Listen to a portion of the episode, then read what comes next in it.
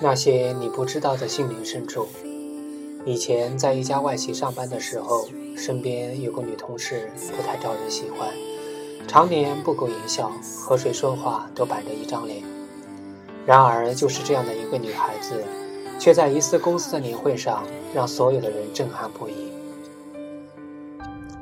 那次公司聚会主题很轻松。让每个人敞开心扉，谈谈自己的家庭生活及未来理想。那一次，在大家都几乎畅所欲言之后，那个女同事站了起来。很少讲话的她吸引了所有人的目光。女孩子的脸微微发红，用有点颤抖的声音告诉我们：“我知道有些同事不太喜欢我，我也知道我很孤僻。”可我真的有很多心事和难处。我的丈夫，我们结婚五年了，两年前他查出有肝癌，从那一天起，我们就开始和病魔斗争。这两年里，我的每一天都是在痛苦和恐惧中度过的，不知道哪一天我会失去他，这也是我不爱说、不爱笑的原因。前几天，医生告诉我。他的时间不多了，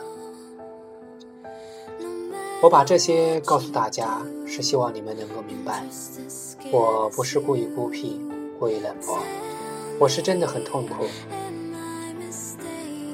说到这里，他痛哭失声，而我和周围的人也早已泪湿了双眼。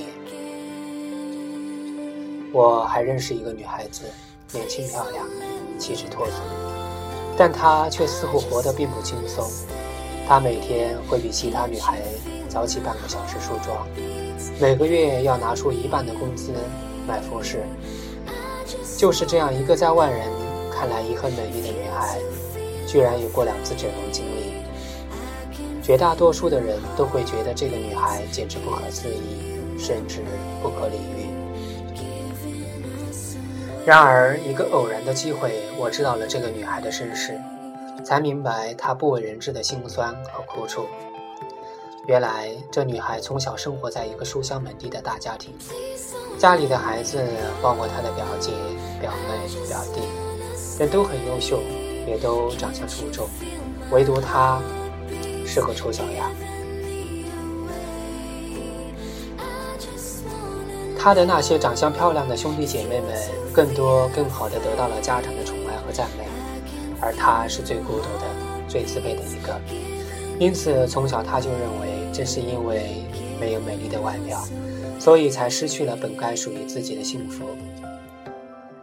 这两个女孩的故事，以及后来我经历的更多的故事，在告诉我，这个世界上的每一个人，都有着你可能并不知道的心理深处。